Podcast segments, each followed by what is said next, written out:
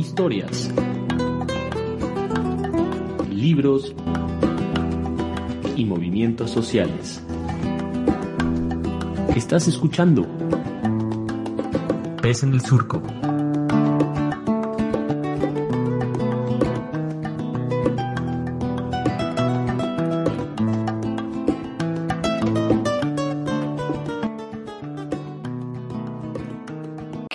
Amigas, amigos, amigas? Bienvenidos a este programa Pez en el Surco. Como siempre estoy con ustedes, Oliver Froling, y aquí en la cabina virtual conmigo, Nayeli Tello. Naye, ¿cómo estás?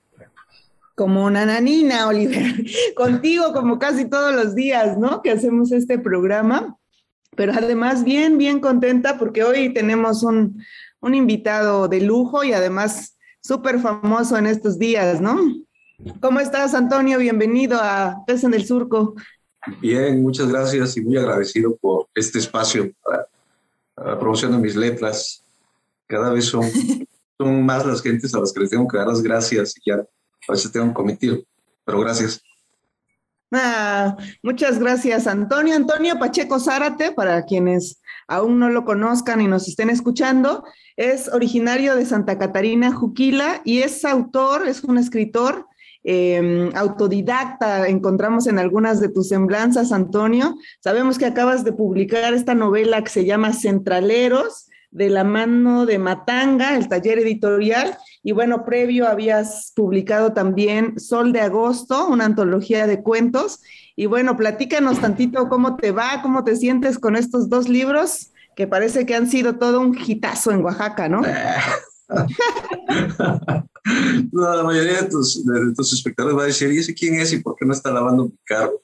Pero, pues gracias, no, este, pues qué te platico, estoy bien, bien contento, acabo de, acabamos de estar en Coyoacán, nos invitaron a la feria del libro y estando allá se dio la oportunidad de, de visitar un par de librerías, entre ellas Somos Voces, que es una librería, este, pues una de las más grandes en temática de diversidad sexual.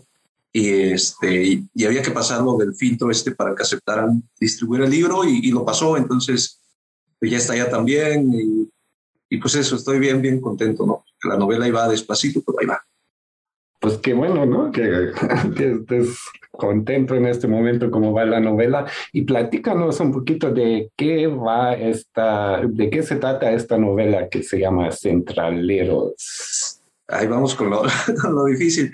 Este, luego no puedo decirle que va sin soltar spoilers. Eh, Nayeli, que ya la leyó, creo que me va a entender por qué se me ha dificultado tanto luego decir de qué trata la novela.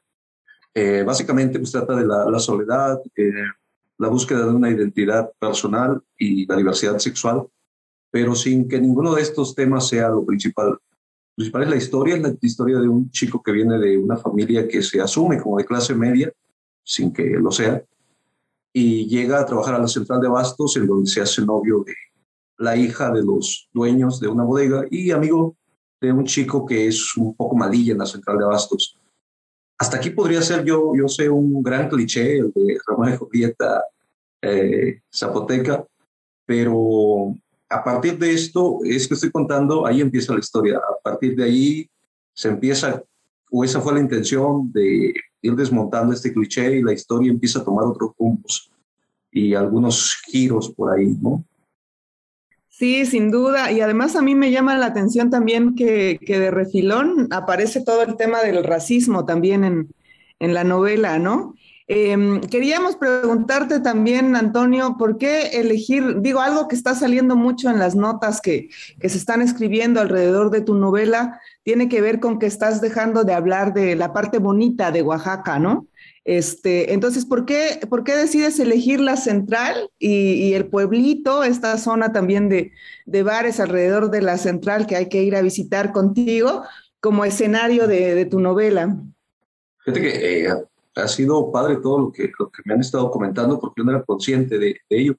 Una lectora me decía, es que el pez no es consciente de que vive en el agua. Y es cierto.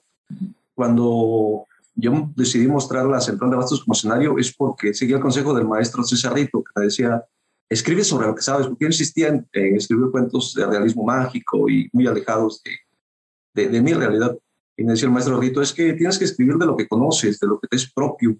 Eh, deja el realismo mágico, ya Márquez ya existió, este, tú no eres cronista del pueblo, escribe sobre aquello que conoces. en ese momento pues, yo conocía bien la central de Abasto, ya llevaba muchos años trabajando ahí. Y la idea fue nada más esa, utilizarla como escenario. Yo no sabía, me cayó el 20 hasta mucho después, de qué tan desconocida era esta Oaxaca, para, incluso para los oaxaqueños. Para mí era pues, pan de todos los días. Los escenarios que muestro ahí, yo no sabía que estaban escondidos. Es más, hay una rampa de basura instalada a la mitad de la central de Abastos. ¿no? Yo, yo no era consciente de eso. Entonces, no fue prácticamente la intención de decir, voy a mostrar Oaxaca profundo y voy a ahondar en este partido, me voy a poner a despotricar contra la ciudad. Pues, eh, el personaje, el protagonista, está atravesando por un periodo de, pues, de rabia, de depresión, de coraje, y hace que tenga esta perspectiva de la ciudad, ¿no? de, de todo Oaxaca. Eh, creo que si se hubiera narrado desde la perspectiva de Leticia, hubiese sido un Oaxaca más bonito, más colorido, el de la gente noble que acude a la central de Bastos, pero se narra pues desde Brandon, que atraviesa por esta etapa cañón, ¿no? Sí, está bien interesante precisamente el tema de, la central, digamos, como, como lugar donde, donde se lleva a cabo esta novela, ¿no? Justo un amigo me estaba comentando que según él la central ya se está como gentrificando porque dice que ya hay más gente que llega del centro para allá, ¿no? Pero eso todavía no es parte de la novela, pero también ya en algunas reseñas o hay gente que está comentando que tu novela se ha vuelto una novela de culto aquí en Oaxaca. ¿Qué piensas de eso? No, imagínate, este, no, este, creo que, que son, uh, intento, yo, yo creo que pasa algo, intento tocar las, las emociones de los lectores porque es lo que me enseñaron. Eh, me decían, no cuentes, muestra, muestra, y y trabajé mucho en eso. Entonces, yo creo que lo que pasa es que así logro rascar un poco en las emociones del lector y sucede que cuando muchos lectores ha pasado esto, es una constante, muchos de los lectores me mandan el mensaje prácticamente a minutos de haber terminado la novela, los que han escrito, porque creo que les deja algo allí y, y les da como la emoción. Y, y, pasa eso, ¿no? Pero uno está emocionado con algo. Yo creo que no, no está emocionado con la novela, sino consigo mismo, con sus propios sentimientos y eso hace que, que, de pronto digan algunas cosas pues bonitas, las agradezco, por supuesto, pero no, yo creo que es una novela todavía. Me falta mucho por trabajar y no lo digo por, ay, que digan, ay, qué humilde, no, sino porque de verdad este, me falta mucho por trabajar y, y, no sé, al final de cuentas, pues eso lo decide el, el, lector, ¿no? Alguien me decía, tú nada más exististe hasta el momento en que entregaste el, el manuscrito, después tú desapareces por completo y lo que opine el lector de tu obra, eso ya no, ya no te incumbe, ¿no? Ni, ni opines, ni... Entonces, pues yo me siento bien contento, pero no, no sé. Pues sí, y sí, también ya han dicho que eres un, eres una persona muy humilde, ¿no? Entonces, un escritor también, creo que fue Renato, ¿no? Galicia quien dijo eso en, en una crónica que hizo ahí contigo. Y bueno, pues ya tenemos que irnos rapidito a un corte musical y regresamos. Y bueno, ¿qué te parece, Antonio, que le ponemos ahí una de las canciones que también se escuchan en tu novela? Ah, genial.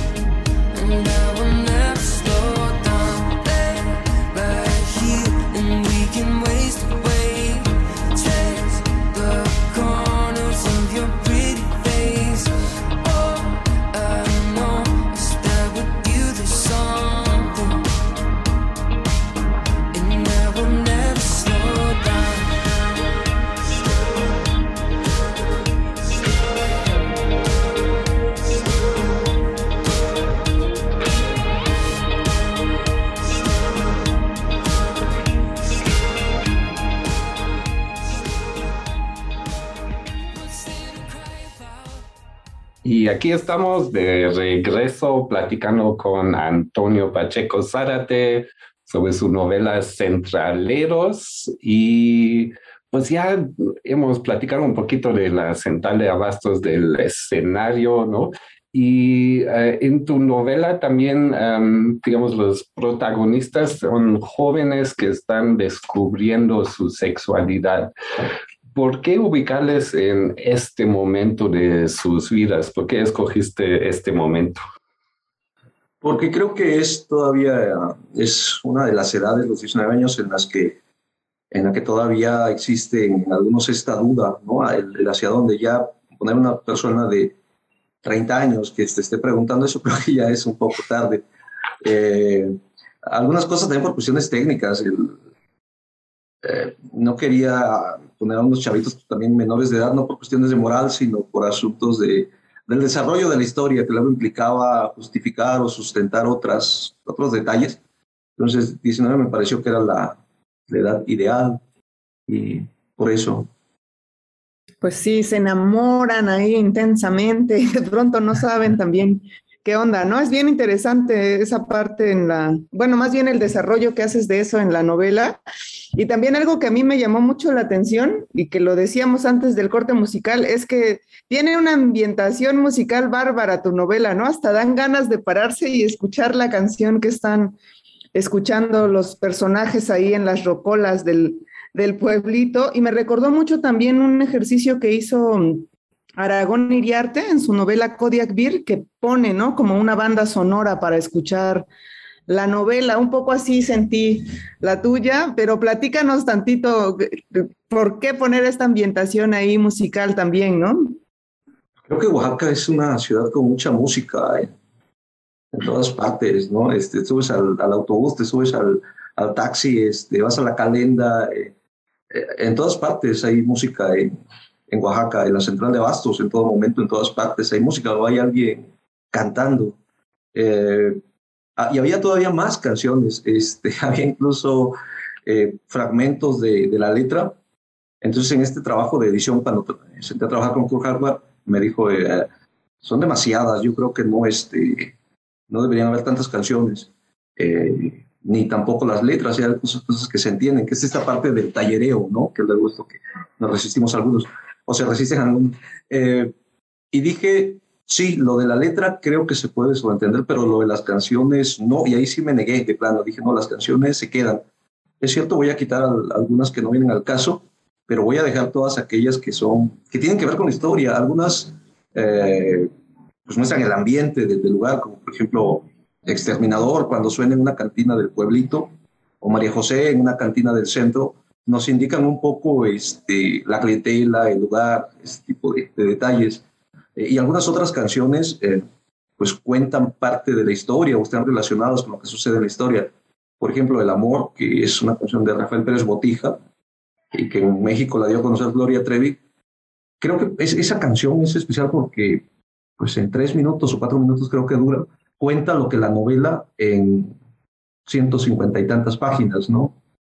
Escuchas la canción del amor es prácticamente eso. Lo, que dice la, la, novela en cuanto a emociones, lo dice otra vez la canción del amor, Gloria Trevi, o este 20 Something que habla de una ciudad pues en decadencia y que lo mismo podría ser Nueva York, Oaxaca o, o cualquier otra, ¿no? Eh, y esa era la, la idea de las, de las canciones. Entonces hay como una banda sonora de la novela en ese sentido. Y está en Spotify, si le buscan en Spotify este, Centraleros, este, Antonio Pacheco Zárate, así viene, o cualquiera de los dos, o Centraleros, ahí aparece la, la rocolita y las canciones, todas. Vale, pues muchísimas gracias por ese regalo musical y decir también, ahorita me estaba acordando que de alguna manera también la novela tiene sus olores particulares, ¿no? Este, hay escenas, digamos, donde están dos de tus personajes en un cuarto de canela, donde hay canela y otras semillas, y uno puede también imaginar ahí el romance en medio de la canela, ¿no? Entonces, bien interesante también cómo, cómo vas a distintos, a distintos sentidos, ¿no? Em, de quienes estamos leyendo tu novela. Quería preguntarte también, Antonio, em, escuché también en algunas de las entrevistas, creo que fue ahora que, estuviste en Coyoacán, que decías, bueno, es que yo ya decía, no, ya estoy grande, ya no voy a publicar, ¿no? Que, decías, hasta ya no tengo edad para, para, publicar, y bueno, la verdad es que eres bastante, bastante joven. Eh, pero bueno, siempre a veces uno, uno intenta ponerse el pie, ¿no? Para, para en los procesos de escritura. Y yo creo que muchas veces en, en la vida, entonces, a la luz de la experiencia de la publicación de centraleros y de todo lo que te está abriendo y te, te está permitiendo también escuchar de otras personas que te estamos leyendo, ¿qué le dirías a, a, jóvenes o no tan jóvenes que están diciendo, no, la verdad es que yo ya publicar, ya no, ¿no? Ya, ya tengo más de 40. ¿Qué pasó, Antonio? Eh? Sí, pues es que uno se desanima y luego hay chamacos, este, yo les diría, no le hagan caso a estos chamacos caguengues, perdón, no sé si pueden ser palabras aquí, pero no le hagan caso a estos chamacos que luego dicen hasta los 35 años, o incluso en las convocatorias, luego dicen máximo de, de edad 35 años. Ve quien dice, es que nosotros creemos firmemente que el talento se acaba a los 35 años. Su abuelita se le habrá acabado esa edad, pero a la mayoría, a los que tenemos ganas de escribir, a los que tenemos hambre, no se nos acaba nunca. Y ni le hagan caso a los mayores frustrados ni a los este, chavitos que dicen, no, yo voy a triunfar a los 25, ¿no? Y, y ya usted, don, ya no, ya no puede. No es cierto. Este, yo sí les recomendaría a, a todos, a los chavos y a los grandes, que le sigan trabajando. Esto no se acaba hasta que, hasta que se acaba, ¿no? Y envíen sus cuentos, envíen cuentos a, revistas, a, páginas literarias.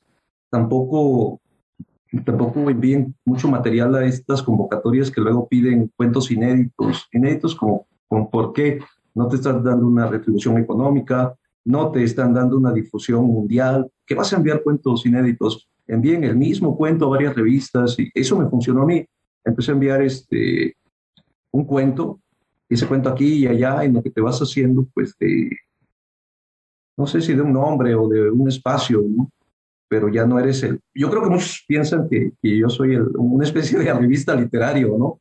Que de repente llegué y saqué la novela y, ahí está, y lo están inflando, lo están ayudando, pero no es cierto, yo ya había publicado desde hace tres años en, en Noticias, en El Tiempo, en, en, varias páginas literarias, en muchas de ellas me rechazaron mis cuentos, en muchas este, de estas páginas muy acá de universidades me rechazaron, este, y no pasó nada, ¿no? O sea, no, eso no evitó que yo siguiera escribiendo y que, que de repente diera este golpe de suerte, dice y que más vale suerte que, que, talento, y creo que eso también ha, ha influido mucho en, en, Centraleros, que ha tenido la enorme suerte de, de, de, que me hayan arropado, me hayan tendido la mano, pues mucha gente generosa, como fue el caso del maestro Rito Salinas, como fue el caso de Harvard, que ya tenían una plataforma, que ya tenían mucha gente que los conocía y que me dijeron, yo, ¿por qué le voy a ayudar a este? ¿no? Y porque ellos estaban conscientes de que el invitarme a, a, a, pararme a su lado significaba que me iba a tocar ese reflector a mí también y que lo que a ellos les costó mucho trabajo y mucho tiempo, a mí me iba a llegar de manera pues, inmediata. Y, y ha sido también eso. Sí, también, ¿no? Entonces sí hay que, no hay que rendirse, ¿no? Y aprovechar las oportunidades. Vamos a otra breve pausa musical y ahorita regresamos aquí platicando con Antonio Pacheco Zárate. El amor es un rayo de luz indirecta, una gota de paz, una fe que despierta, un zumbido en el aire un punto en la niebla, un perfil, una sombra, una pausa, una espera.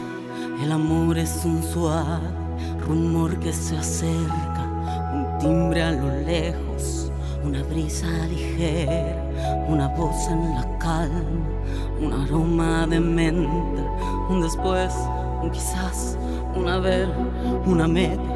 El amor va brotando entre el aire y el suelo y se palpa y se siente quien puede verlo y hace que te despiertes y pienses en él.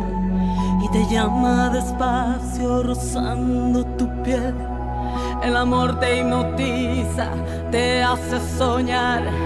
Y sueñas y cedes y te dejas llevar. Y te mueves por dentro y te hace ser más y te empuja y te puede y te lleva detrás y de pronto te alza, te lanza, te quema, hace luz en tu alma, hace fuego en tus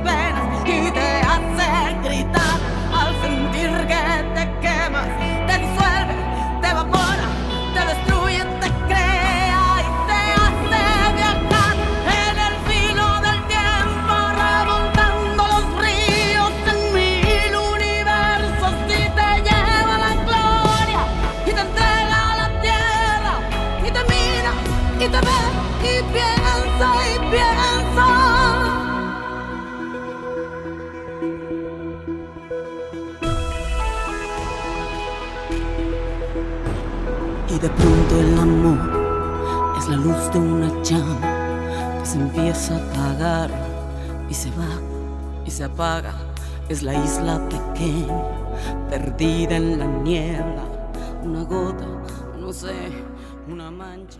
Pues ya estamos de vuelta aquí con Antonio Pacheco Zárate, con, hablando de esta novela Centraleros, que ya dijimos al inicio de este programa, está editada por Matanga, taller editorial. Y bueno, yo quería también preguntarte, Antonio, este, la gente no está para saberlo, pero nos conocimos precisamente en la presentación de un libro de Rodrigo Islas Brito, en la que, bueno, ahí hubo un momento en la que él, Rodrigo, pues decía, ¿no? No, no es muy adepto a los talleres, no está en su interés en este momento tropezarse siquiera con uno, y tu caso es distinto, ¿no? O sea, para que veas que hemos, hemos ahí estado al pendiente de ti, también eh, en algún momento tú decías, bueno, eh, yo sí me formé en los talleres, ¿no? Yo tuve que aprender en estos espacios.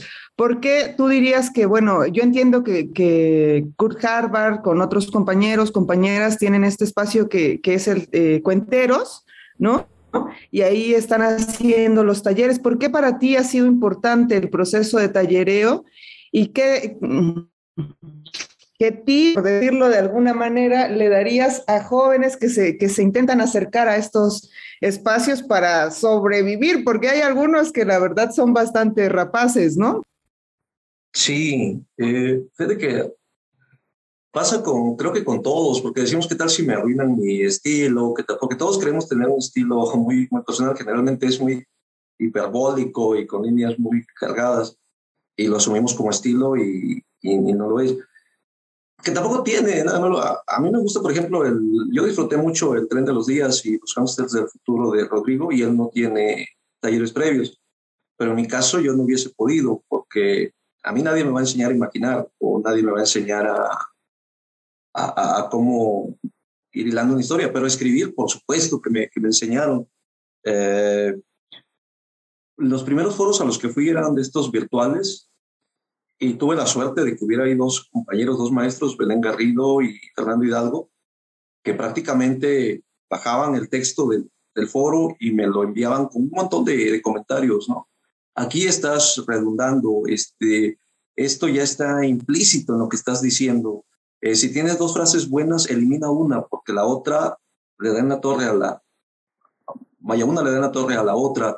Eh, aquí no, no, este, no cuentes, muestra la escena. Eh, aquí haz que el lector deduzca qué es lo que está sintiendo el, el personaje sin que tengas que decirlo, ¿no? Eh, no pongas a, a, llorar al personaje si no es necesario, no adjetivices demasiado. Este tipo de, de enseñanza que hace que el texto luego vaya quedando pues con una mejor presentación, más limpio, más entendible, pues lo aprendes en los talleres. Eh, a mí hace unos días, porque acostumbro a seguir los consejos que me dan, tal vez con el tiempo, de manera inmediata, pero lo sigo. Y alguien me decía, es que no puedes estar en, creo que fue en esa misma presentación que nos decía, no puedes estar en un taller toda la vida. Y yo decía, hijos, ojalá y no sea cierto, porque yo no me imagino fuera del, del colectivo Cuenteros. A veces pasa. Yo he llevado textos que a la primera me dicen está muy bien, ¿no? Este, hay que poner un acento acá nada más, o soy muy malo con la ortografía, este, o nada más este personaje sentí que tiene una parte débil. Y también otras en que me va todavía como en feria, ¿no? La última vez que me dijeron es que este cuento es plano, no hay conflicto, este, tu prosa está, pero si parece que es de cuando apenas empezaste. Ese, es, esas cosas que hacen que te, que te ubiques, que te regreses que, y que sigas trabajando y que no te confíes. Um, para mí los talleres son básicos y yo sí se los recomendaría a todo el mundo. Por lo menos prueben, por lo menos vayan a, a dos o tres y vayan a aquellos en donde no se da el aplauso fácil, porque en esos no se aprende. A mí me tocó talleres en donde alguien, un, un comentario que a mí me, me, hirió mucho y que al mismo tiempo me, me ayudó y hoy día es uno de mis grandes másters a que más quiero y admiro, me dijo en alguna ocasión, si no fuera porque estamos en el taller, yo no leería más lo que estás, lo, lo que traes, ¿no? Este, cansa, es localista, es es, es, es feo, trabaja. Eh, y en su momento, pues sí duele y, pega, pero te ayuda. La, es, es uno de los que también me dijo después, es que tú la vas a hacer, sigue trabajando, ¿no? Es cosa de trabajo y de disciplina. Y eso pues, lo aprendes en los talleres, nada más. Sí, parece que está bien importante tener esta retroalimentación, ¿no? O sea, creo que muchas veces nos imaginamos el escritor ahí o la escritora solita en su cuarto, ¿no? Escribiendo, ¿no? Y ahí está la obra, ¿no? Pero al final para muchos de nosotros es más bien como un proceso colectivo, ¿no? Que intercambiamos, leemos, agregamos, ¿no? Nos dicen y parece que en tu caso también es más como esta experiencia compartida con otros, ¿no? A través de talleres. Sí, o de lectores beta. Nunca, yo les daría ese consejo, nunca envíen un texto a algún lado sin que haya pasado por los ojos de otro lector, sin que lo hayan leído en voz alta, porque siempre tenemos el texto tan pegado a los ojos que se nos van muchos, muchos detalles. Hay cosas que para nosotros están, están muy claras y para los demás no. Y la respuesta, eso es algo que me, que me enseñaron también y que me ha servido con centraleros, por ejemplo, cuando alguien me hace una pregunta, se la contesto en relación al libro, porque me dijeron eso una vez publicado un texto, todas las dudas que tenga el lector tienen, tienen que poder resolverse con el mismo texto. El, el escritor no puede ir este, a explicarle a cada uno lo que, lo, lo, que tal vez no entendió, lo que tal vez no quedó claro, tiene que resolverse dentro del mismo texto, ¿no? ¿Por qué pasa esto? Si checas la página 7, vas a entender por qué esto. Ah, ya, ¿no? Entonces, sí es importante. Pues muchísimas gracias, Antonio. Ya estamos sobre el cierre de este programa y no queremos irnos sin que, sin que nos digas un poquito dónde podemos encontrar centraleros aquí en, en Oaxaca. Ya decías al inicio que en Ciudad de México está en la librería Somos Voces y mencionabas otro lugar, pero para quienes estén en Oaxaca, ¿dónde lo podemos encontrar y por qué hay que ir a buscarlo? ¿Por qué tú dirías, la verdad es que sí vale la pena que lean centraleros, ¿no? Este, pues lo tienen en Ciudad de México, Somos Voces, en Cafelería. En Oaxaca está en El Anhelo, en La Jícara, en El Resplandor, Casa Bestia y en el espacio de este chavo, este, del Burrito Librería, en la plazuela del Carmen Alto. Este, ¿Y por qué? Pues no, pues este, no, me daría pena este, de que bueno, ya, ya no da tiempo, pero este, ya lo contaremos con otras veces anécdota. Pero sí, lo padre es que alguien llegue a la, a la novela porque se lo recomendó otra persona, ¿no? Otro lector, no sé. Este, entonces, ojalá y se le dé una oportunidad. Pues muchísimas gracias y pues nos vamos despidiendo, ¿no? Aquí platicando con Antonio Pacheco Zárate de sus novelas Centaleros. Pues muchas gracias por visitarnos aquí en este espacio. Gracias, gracias Nayela y gracias Oliver. Gracias.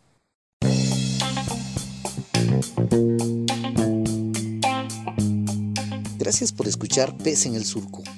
Te invitamos a que nos sigas en nuestras redes sociales. En Twitter, búscanos como arroba Pez Surco. Y en Facebook, estamos como Radio Pez en el Surco. O puedes escucharnos como podcast en Spotify, iTunes o Google Podcast. Sintonízanos la próxima semana. Producción, Surco Asociación Civil y el colectivo editorial Pez en el Árbol.